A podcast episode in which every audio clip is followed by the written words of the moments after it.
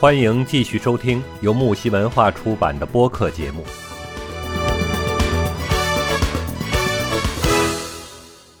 但是没有经历过的人哈，特别是你要学校吧，你比如说我女儿，她也是，她她她是属于纯粹属于娇气，她是娇气，她才去到来例假的第一天，她就要请假不上体育课，特别是如果是有体育课，嗯，他大家不愿意他就请假。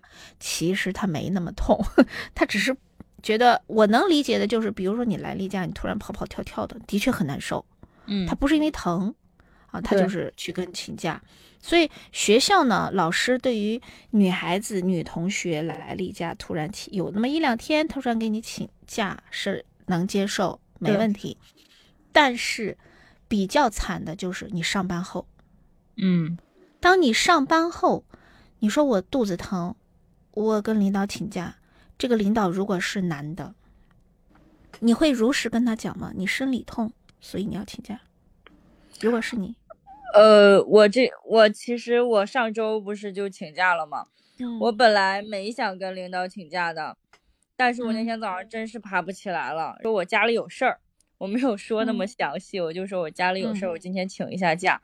然后领导就跟嗯我说，说以后啊想请假提前说一下，啊，意思就是说你不要拖到已经上班了再请。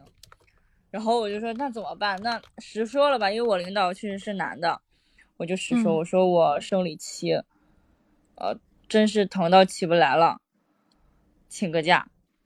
是哦男领导吗？对，是男领导，我是真嗯然后他什么是不愿意。反应？然后他就说啊，那就好好养，呃，在家里好好休息，注意身体。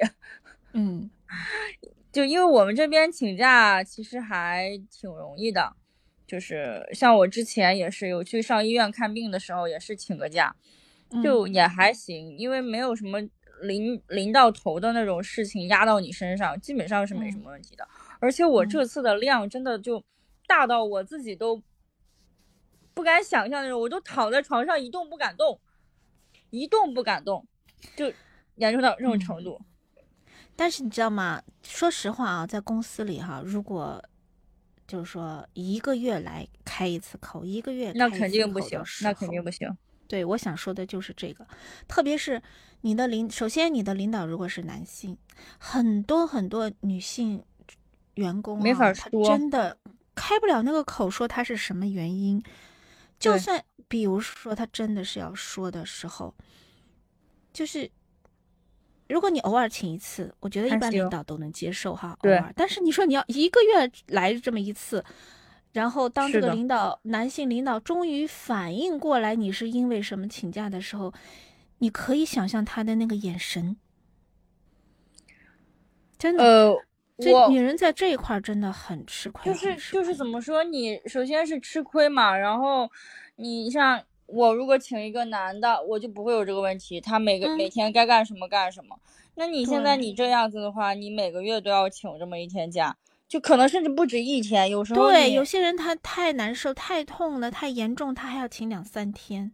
对，因为最难受、嗯最严重的两三天，如果好巧不巧正好都赶在你的那个上班期间，对不对？嗯，那你怎么办？这个东西你完全你避免不了的东西，所以我我前段时间就是不来生理期的时候，你知道吧？我就可幸福了，我一点儿也不想他来。但是我母亲就跟我说，你不能总是他不来，你就由着他不来呀，你这对你自己身体也不负责呀，赶紧给我上医院去看。然后我这就去医院看了嘛，这一下这就 就给我干趴下了。就之前不来的时候可快乐可幸福了，哎呀，就每天也不想着他什么时候来，因为我也不知道他什么时候来，我已经习惯了就这种。因为我自己吧，他平时他量不是很大，所以他经常还经常性的不来，我就哎，感觉过得可舒坦了。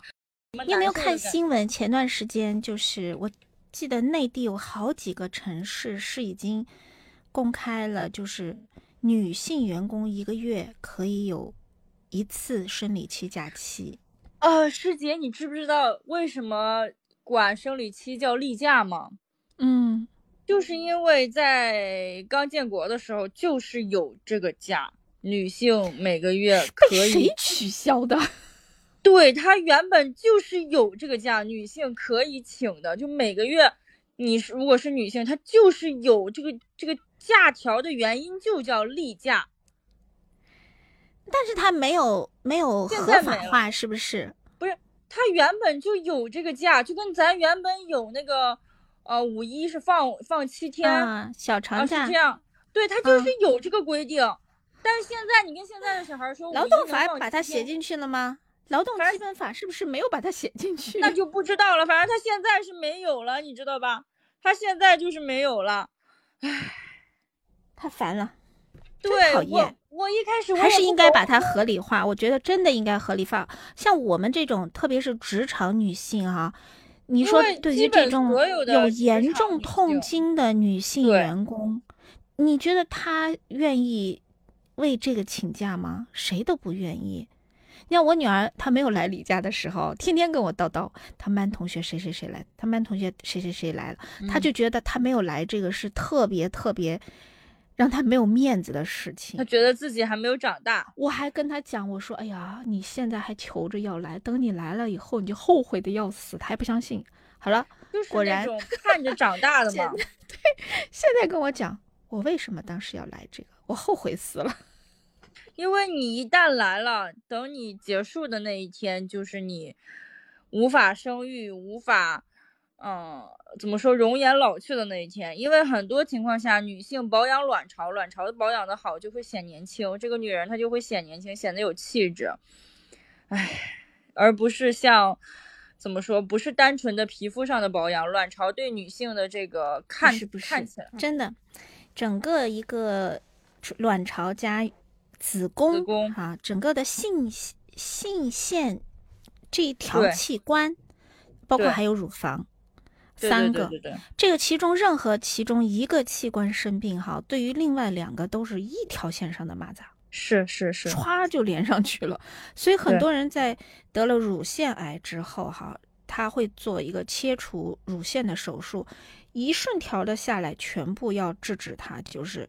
你你不赶快做这个处理，它很快就蔓延到你子宫，蔓延到你的这个卵巢，很容易很容易去并发，因为大家是一条性腺器官上的小蚂蚱。哇！所以你你要是卵巢或者子宫或者乳房有毛病，你就一定要赶紧去治疗，因为不治疗不一拖延的话啊，剩下那两个马上就跟着来了。嗯，它全是跟性激素相关的器官，所以我这种生理不生理期不调，这种这种算毛病吗？算，一定算，而且肯定是。但是我会建议你中医去调理，吃中药调，中药，而且你不能说，呃，吃个一两个月，哎呀，差不多可以了，我就那得吃几年？吃几年？呃，最少要半年，半年起，最少半年，而且你。我我不问你年龄啊，但是你你的年龄到差不多的话，我也会建议，要么就赶紧跟男朋友同居，要不就结婚。按照我们上一次上次的那个话题哈，我也是建议先先同居，也是做一个像试不能叫试婚，叫婚前的一些体验期。嗯，这个就是对于你的这个不调的问题是有一定缓解的，因为毕竟它能。影响你的雌性荷尔蒙的分泌，影响你的性激素的分泌。那师姐，你这么说好像有一点道理，因为我这回我就是从来我吃这个药没有来过这么长，就我从小到大没有来过这么长的时间。我感觉这回是不是可能就是我男朋友在 在我身边住了一段时间，嗯，可能有影响，maybe。但这个是要长期的关系。才能影响他，他在偶尔那么一两次，或者是偶尔的一个月，这个对你没有太大的差不多有一个月啊，要长期稳定。那可能短时间内长期稳定不了，那等以后短时间你还是吃中药调理。嗯，还是得吃。我现在中药它是会从你的整个气呀、血呀，是吧？你各个从里到外到内分泌。它这些方面给你去进行一个调理，其实女人是最适合用中药调理的。嗯，中医的这个理论。我现在已经买了十盒的优思悦，我已经打算吃十个月的优思悦了。节目告一段落，精彩仍将继续。喜欢的话，请订阅、评论、转发哟。